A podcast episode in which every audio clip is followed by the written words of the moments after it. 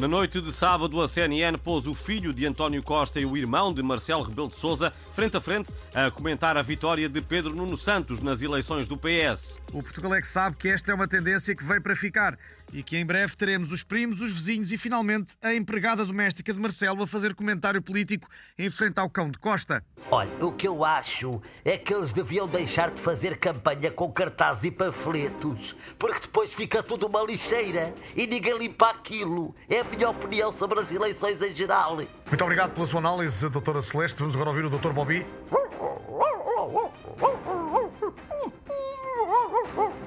Pois o Dr. Bobby está para aí a ladrar, mas passa a vida a fazer cocó na rua e nunca apanha. Que eu bem o vejo, é uma porcaria. Eh, Muito obrigado a ambos. Fazemos aqui um breve intervalo e a seguir vamos ouvir os comentários do barbeiro de António Costa e de um senhor que uma vez tirou uma selfie com o Marcelo Rebelo de Sousa.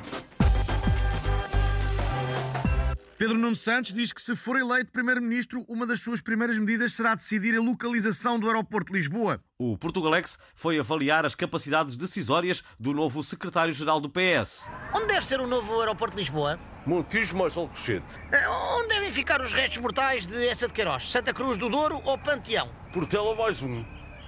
Eh, bola de Berlim com ou sem creme? Creme sem bola. Quem nasceu primeiro, o ovo ou a galinha? Evidentemente não, foi a Betty Grafstein. Obrigado. Marcelo Rebelo de Sousa acompanhou com interesse as eleições no PS e disse que o seu favorito entre os socialistas era o Dr. António Costa. O presidente afirmou ainda que a decisão de Costa de se demitir foi completamente pessoal e que era impossível de movê-lo. E acrescentou ainda que o ex-primeiro-ministro reúne ótimas condições para vir a ser presidente do Conselho Europeu, presidente da República e não só. Bom, eu acho que o Dr. António Costa daria um excelente Papa. Um magnífico presidente dos Estados Unidos, uma extraordinária Miss Portugal ou mesmo uma incrível Miss Universo. E digo mais, eu gosto tanto do Dr. António Costa que até fiz uma tatuagem a dizer inconstitucional.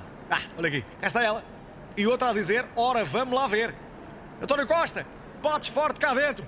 Bom, Uma encenação que vamos continuar a acompanhar, mas só porque não temos outro remédio.